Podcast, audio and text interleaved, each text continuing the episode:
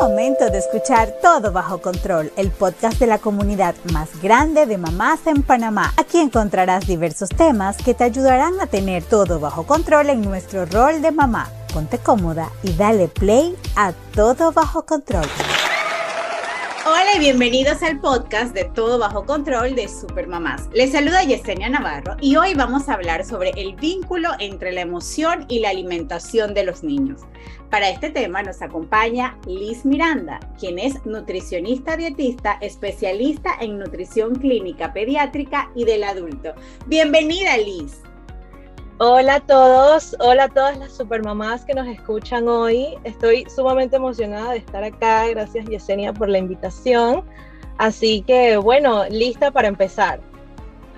Oye, estamos muy contentos de, de, tenerte en este podcast, que la verdad es que siempre tratamos de buscar especialistas para darle esa información que busca la mamá. Y este tema me pareció tan interesante porque la realidad es que hay una hay un vínculo entre pues la emoción y la alimentación y queremos como ahondar un poco más en ese tema y quiero empezar preguntándote, ¿es cierto que existe una conexión entre las emociones de los niños y su apetito a la hora de comer y cómo funciona? Sí, totalmente cierto. Esto para los niños y para los adultos, pero me parece muy importante, claro, hacer énfasis en los niños, que es esta etapa donde uno empieza agarrar todas esas prácticas, todos esos conocimientos con los que uno va creciendo y va desarrollando. Entonces sí. Y para explicar esto hay que entender que existe el hambre fisiológica, que es el hambre, claro, cuando nos ruge la panza, esa hambre de que, de que tengo hambre ya. Y existe el hambre emocional. Los niños pueden utilizar la comida como refugio ante emociones negativas. De aquí viene ese hambre emocional y se utilizan estas comidas como los famosos comfort food o alimentos reconfortantes. Normalmente estos comfort foods son alimentos ultra procesados o alimentos altos en azúcar y a veces van acompañados de estos atracones, que es decir, como cuando comemos mucho en un momento muy pequeño o en un tiempo muy específico. Y bueno, también me parece importante decir que nosotros como papás, como cuidadores, tenemos que tener en cuenta cómo podemos identificar esa hambre emocional, que ella casi siempre viene como algo muy repentino, algo así como le decimos acá en Panamá, así de la nada. Eh, cuando están comiendo ese alimento se come muy rápido y siempre es algo concreto, un antojo, es decir, un helado, una papita, una pizza, es algo muy específico. Cuando uno tiene hambre fisiológica, uno tiene hambre de lo que sea, se puede comer hasta un caballo, pero cuando tenemos esa hambre emocional, yo quiero algo en específico. Eso es lo que debemos identificar. Mira que nunca había escuchado el término de hambre emocional, pero tienes toda la razón. Cuando uno tiene hambre es que lo que sea para que me quite el hambre, pero cuando, eh, cuando quieres algo muy particular, ya entonces ya sé que eso es hambre emocional. Hambre emocional, sí. Y una pregunta, ¿casos de mala alimentación en los niños puede ser que se ocasione por, por situaciones emocionales? Sí, eh, totalmente, por el hecho de que las situaciones emocionales negativas, como dije anteriormente, nos llevan a refugiarnos en estas comidas de este tipo, que son altas en calorías, altas en azúcar, ultraprocesadas. Claro que sabemos que esto en exceso no es saludable. Entonces, si este niño se mantiene en este loop de emociones negativas, va a mantener una alimentación no saludable. Y obviamente esto nos va a llevar a un exceso de peso, el sobrepeso, también los trastornos de la conducta alimentaria, que ya pueden ser eh, desarrollados más que nada en la adolescencia, pero sí es cierto que estas semillitas se implantan desde la niñez. Lo que acabas de decir es bien importante eh, y me gustaría como andar un poquito más en este tema de que em, o sea, los ni lo, lo, que acabas de decir es que básicamente los hábitos que se le vamos, que vamos inculcándole al niño desde pequeño puede que lo predisponga o no a una, pues a, ser un niño con malos hábitos, obeso, o sea, a, un poquito más de eso. Sí, eh, por ejemplo, si tú nunca le ofreciste a tu niño una alimentación saludable, es decir, frutas, vegetales, agua, y siempre le ofreciste lo que él quiso, que siempre va a ser pizza, por ejemplo, un niño de estos picky eaters, claro que al final, lastimosamente, el papá sin querer queriendo, tiene esta responsabilidad de alimentar a su niño, pero si siempre le ofreces los alimentos que no son tan saludables o son altamente calóricos, él va a desarrollar un sobrepeso y luego del sobrepeso una obesidad. Y vienen estas enfermedades que están ligadas a la obesidad, como la diabetes, la hipertensión, ya cuando somos adultos. Claro. Y, Liz, y por ejemplo, esto que siempre han dicho de que el papá, eh, el niño come lo que come el papá. Entonces a veces también nosotros pecamos muchísimo de, de, de, no cuidar un poco nuestra alimentación eh, eh, o incluir cosas que nosotros queremos que nuestros hijos coman, porque si nosotros no comemos vegetales, ¿cómo le decimos al niño comete el vegetal? Así mismo, eso es bien importante, porque los niños no aprenden más que nada que con el ejemplo. Entonces, si tú le reclamas a ellos cuando ya tienen 18 años, dices que, oye, no comes ni un vegetal, y él te va a decir, oye, pero si tú nunca me ofreciste ningún vegetal o tú nunca has comido un vegetal, ¿de quién yo aprendí? De ti. Es correcto, es correcto, es correcto. Nosotros, bueno, yo en un futuro y bueno, todos los papás ahorita somos los que tenemos la responsabilidad de que el niño pues coma saludable y balanceado. Sí, y yo creo que también es un poquito y, eh, ayudarlos a descubrir sabores, porque... Correcto. Que a veces, pues los niños no, o sea, no comen porque no les gusta el aspecto, porque no les gusta el olor, porque no sea, no sé, porque es algo que no, no, no comen normalmente y, dicen no me gusta, pero no lo han probado, entonces capaz y hay que ayudarlos un poquito a exponerlos a nuevos sabores, nuevos alimentos, eh, porque, porque ellos por sí solos capaz y no van a poder eh, eh, hacerlo, ¿no? Entonces yo creo que eso es súper importante. Yo siempre en estos podcasts comparto un poco las, las experiencias que me han pasado y yo tengo dos hijas, mi hija más grande eh, eh, come bastante bien, se atreve a comer cosas nuevas, mi hija más pequeña eh, es un poquito más picky para comer, a pesar de que comen, o sea, ellas comen vegetales, frutas y comen bastante variado, pero por ejemplo, pues que si le gusta el pollo y solo quiere comer pollo y no quiere comer otra cosa, a lo mejor tampoco es tan malo, ¿no? Pero me toca a veces con, con, la más pequeña tratar de ser un poco más creativa y ayudarme con la hermana, porque cuando ella ve que la hermana se atreve a probar, entonces ella ya quiere probar salmón. En estos días vino que quería probar salmón la hermana grande y la hermana chica dice, bueno, yo también. Y yo les he ofrecido y nunca habían querido, pero como la hermana quiso, ahora. Entonces yo dije, bueno, este es el momento y ahí puedes introducirle algún alimento diferente, ¿no? Que obviamente pues sea saludable, es lo más importante. Sí, hay que aprovecharse hay que de esos momentos, sí. De todo. ¿Cómo puedo, Liz, reemplazar o evitar, perdón, el clásico dilema de si te comes toda la comida, te compro un helado? O sea, porque la verdad es que hay que ser sinceras, mamás, yo creo que eso pasa. Hemos chantajeado a nuestros hijos de alguna manera, porque claro, a veces, mira, a veces no solamente es que queremos que coman, es que queremos que coman rápido, porque o, tienen que ir a la escuela en la mañana o tienes que salir a otro lugar, o sea, a veces nos pasa que, que, que es que tenemos que irnos y el, el pobre niño está comiendo así, entonces la mamá a veces se pone que si te lo comes todo te compro un helado, o sea, esto está bien, no está bien, ¿qué podemos hacer para reemplazar ese helado por otra cosa? Claro, ok, en momentos como estos, eh, uno, algo que quiero como que recalcar aquí es que uno debe ser compasivo con uno mismo, con todo esto de alimentación saludable, para el niño y para una misma. Yo no es mentira que si me como una pizza a la semana me voy a engordar, así como si me como una ensalada voy a adelgazar. Entonces, así mismo para el niño, que el niño se coma un helado a la semana, nada le va a pasar, no le va a dar diabetes. Pero aquí lo que cuenta es lo que uno hace todos los días. Entonces, que pase esto así, un pequeño chantaje una vez cada tanto, nada le va a pasar pero que no sea algo constante para que el niño no traiga ese chip inculcado en la cabeza. Entonces, como mamás, claramente que lo hacen porque a uno le enseñaron así. Entonces, si a ti tu mamá te decía eso cuando estabas chiquita, eso es lo que tú vas a replicar cuando eres adulta. Entonces es normal que uno traiga como que ese chip de nuevo cuando uno tiene sus hijos. Pero cositas que uno puede hacer para evitar esto. Lo primero es no usar la comida como un premio, ningún tipo de comida, ni la saludable ni la no saludable. Porque cuando utilizamos la comida como un premio, es cuando podemos crear más adelante en la adolescencia que ese niño vea como que soy bueno porque me comí una ensalada y soy malo porque me comí un helado.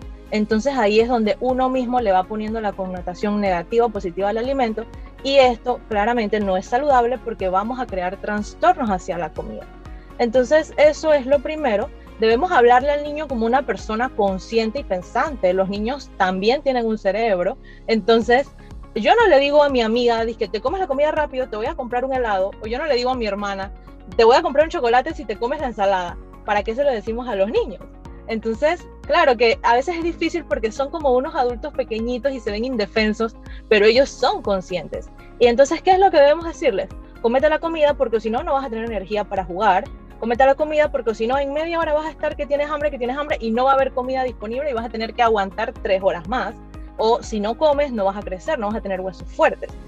Decirlo como lo que es, porque créanme que los niños entienden. Si uno les habla claro, a sus palabras que ellos puedan entender, pero si uno les habla claro, ellos entienden. Entonces, así mismo como yo no le digo a X persona, a mi amigo, a mi novio, que le voy a dar un chocolate si se come la ensalada, tampoco se lo digo al niño porque no es lo, no es lo normal. Entonces, esto, ¿cómo vamos a hacer esto? Claramente se nos va a salir en algún momento y se lo vamos a decir, pero cuando se te sale, tú misma piensas como que, ay, no, ¿verdad que esto no lo voy a decir? La próxima no lo digo y así. Y uno va intentando poco a poco y vas a ver que después ya uno masteriza ese tema y ni siquiera se te sale para, ni siquiera quieres decirlo, ¿no? Pero poco a poco. Tienes conciencia de lo que implica y tienes toda la razón. Claro. Uno no utiliza, mira, a veces nosotros con los niños subestimamos su capacidad de comprender. Correcto. Eh, y yo de verdad que invito a las mamás a que nos sentemos a, conversar en los niños, vamos a probarlo. Los niños desde muy pequeños entienden y a veces uno dice, pero es que no va a entender. Eh, y la realidad es que, o sea, sí van a entender. Eh, eh, Exacto. Y tienen esa capacidad en su propio, tú sabes, como que en su propio eh, dependiendo de la edad, por supuesto, pero ellos entienden bastante. Así que me, gustó, me gustó mucho eso de, de, que si no le dices, no se lo dices a tu amigo adulto, ya porque se lo dices al niño. Exacto. Ok, esta es una, mira, yo de verdad creo que todas hemos pasado por aquí. Mi hijo está en la etapa que quiere comer un solo alimento. ¿Qué hago? O sea, ¿cómo no muero en este intento? O sea, por amor a Dios, explícame, ¿qué hago? esto es de locos, a decir, o sea, con la sinceridad, esto es de locos y esto puede durar, así sean seis meses, puede durar cinco años. Puede ser que el niño te dure hasta los cinco años queriendo comer solamente chicken fingers.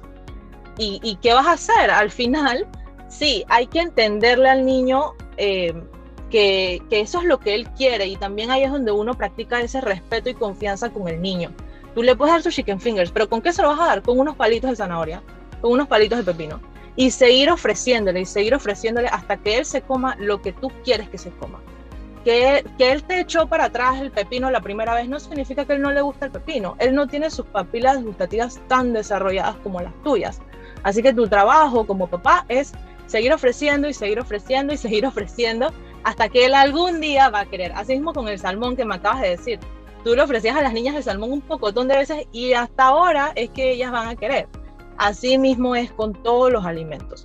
También es importante decir que si tú sientes que la situación se te está saliendo de las manos, que es un alimento que a ti para nada te gusta ofrecerles y sientes que eso es lo único que quieren, acude a los profesionales de la salud.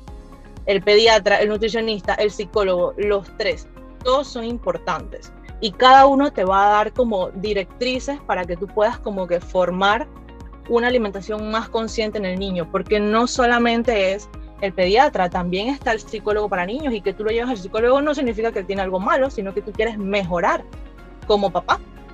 Y a veces uno no tiene todas las herramientas, uno no nace con todos los conocimientos, igual como el nutricionista. Si sientes que se te está costando mucho la alimentación con el niño, llévalo y, y vas a ver que uno aprende muchísimo. Pero es eso, cuando uno siente que todo se está como desbordando, es mejor acudir al profesional. También entender las señales de saciedad del niño para que él entienda ese tema del respeto y confianza. Si él te dice que no quiere más de eso, no le des más. En una hora te va a pedir de nuevo y en una hora le ofreces de nuevo. El deber como papá siempre es ofrecer la comida balanceada y saludable. Y ya el deber del niño es entonces decir no quiero más o quiero comer. Y si te dice quiero chicken fingers, bueno, tú le metes ahí también los vegetales y en algún momento él se los va a ir comiendo. También está el tema de la creatividad que decías anteriormente. Ponle los vegetales de repente chiquititos así como en una hamburguesa y se lo mezclas entre la carne y le haces una hamburguesa de carne con vegetales. Y así uno va como buscando ideas, buscando recetas para, ir, para poder implementarle los alimentos saludables al niño. Pero siempre hay que ofrecer. No porque él te dijo que no a la primera, entonces no se lo enseñas o no se lo muestras más nunca, sino que se lo ofreces de diferentes maneras, de diferentes formas y en conjunto con el alimento que ya él te pidió. Si te pidió pizza, bueno, le das pizza con vegetales. Y así, poco a poco, ¿no? Me gusta eso de la pizza con vegetales. Sabes que yo, yo creo que eh, yo siempre, yo siempre digo que en la maternidad las mamás tenemos como luchas, ¿no? O sea, tenemos como batallas, ¿no? la palabra no es lucha, sino batallas. Yo pienso que la lactancia es una batalla fuerte y es una batalla este, importante, el tema del sueño del niño que duerma. Y la alimentación es una batalla que nos acompaña toda la vida porque hasta toda la vida es una que va cambiando dependiendo del crecimiento del niño, de la edad que tenga, pero la, la, batalla de la alimentación es importante y, y, de verdad que yo les recomiendo a las mamás que no nos rindamos porque no es fácil, que, que tratemos de de hacer el, el, pedacito que nos toca a nosotros, que bueno, que es bastante, eh, y a todos los que, involucrados en casa, porque, porque sí, al final esas son herramientas para que, para que nuestros hijos tengan una alimentación saludable, para que puedan tener mejores defensas, para que, o sea, la, buena alimentación previene tantas enfermedades que si los ayudamos o les regalamos esos buenos hábitos que van también de la mano con pues, eh, la hidratación, el ejercicio, que e-, es súper importante. Mira que en mi casa, yo, yo cuando estaba pequeña yo no tomaba mucha agua, no recuerdo tener ese buen hábito del agua. Y hace un par de años para atrás, pues ya cuando uno entiende la, importancia y yo ahora, eh, pues yo no tomo, solo tomo agua.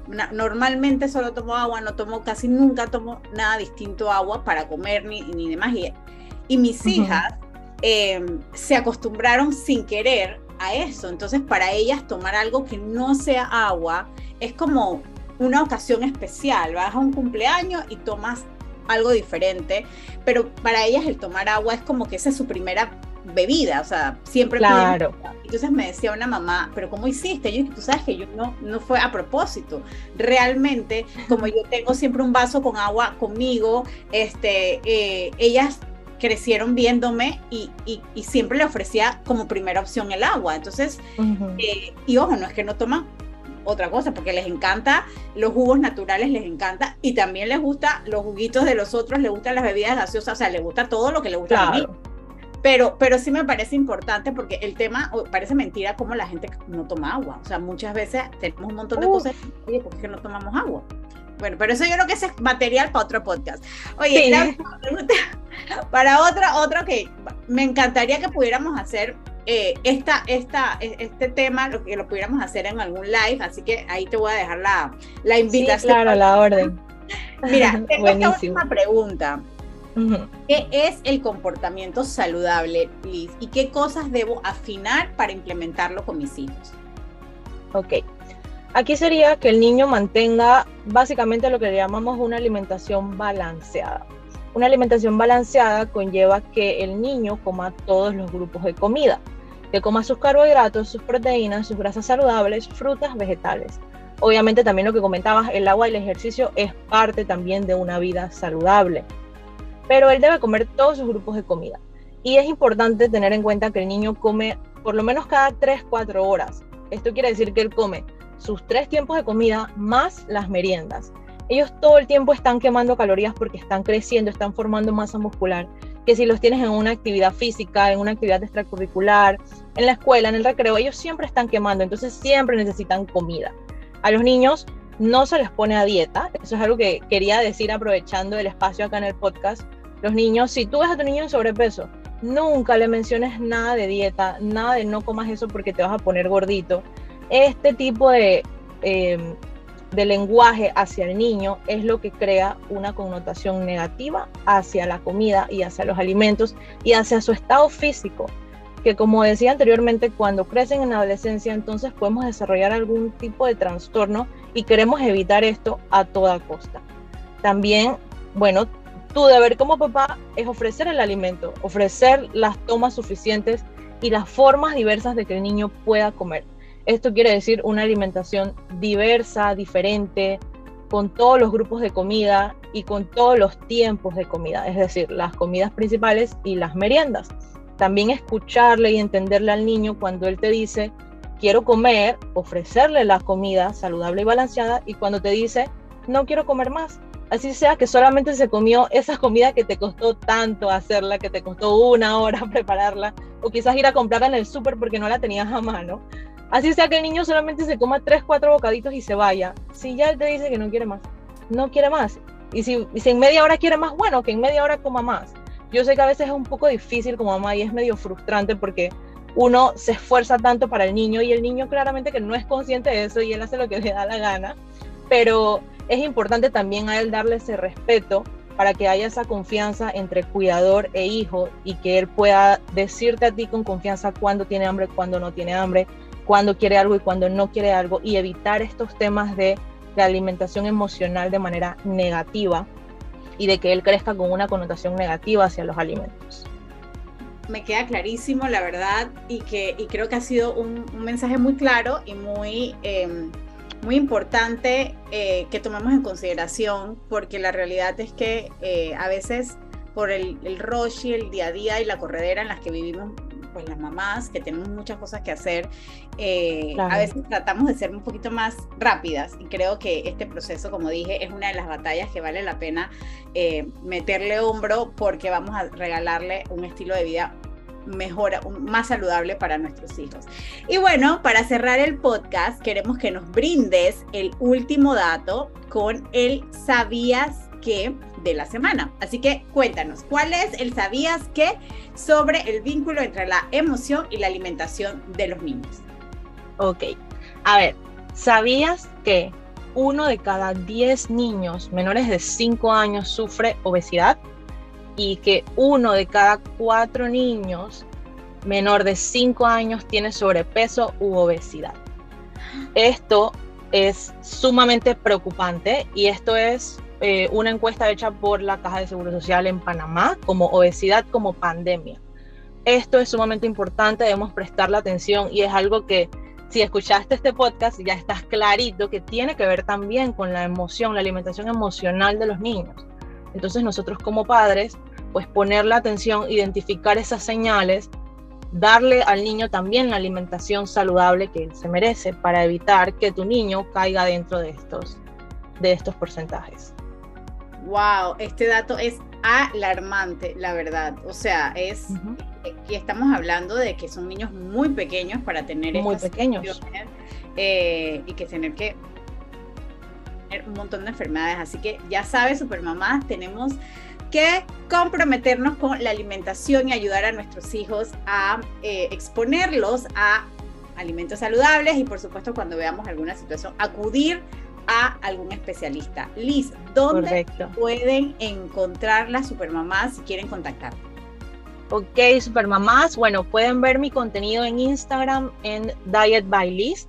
Ahí en mi biografía está el link a todas mis redes, mi YouTube, mi TikTok. Eh, me pueden contactar por email también cualquier pregunta. Y también en mi podcast, mi estilo de vida saludable, pueden encontrar bastante información sobre este tema con los niños y para adultos también. Me encanta, Liz, de verdad que te agradezco muchísimo por habernos acompañado. Pues queremos a ustedes. darte esta invitación abierta para que seas parte de nuestro team de especialistas y podamos compartir esa información maravillosa con nuestra comunidad. Así que... Eh, Muchas gracias, claro, estoy a la orden. Tan bella, gracias.